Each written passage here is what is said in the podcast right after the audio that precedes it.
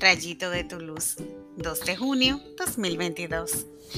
Ánimo, lo mismo que has dado testimonio a favor mío en Jerusalén, tienes que darlo en Roma. Hechos 22, 30, 23, del 6 al 11.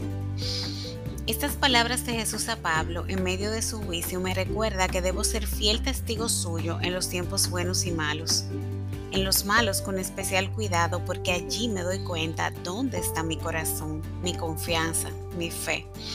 En la abundancia, la salud y o cuando todo fluye bien, es muy fácil dar gracias y bendecir, pero cuando es al revés, perdemos fácilmente la paciencia y queremos apurar a Dios a que todo pase.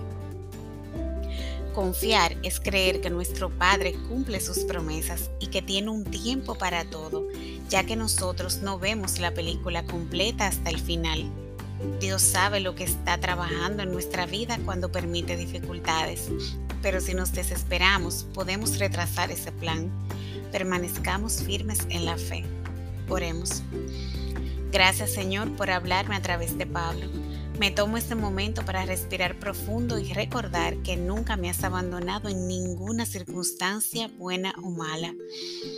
Así que te entrego una vez más toda mi vida para que hagas en ella lo que quieras.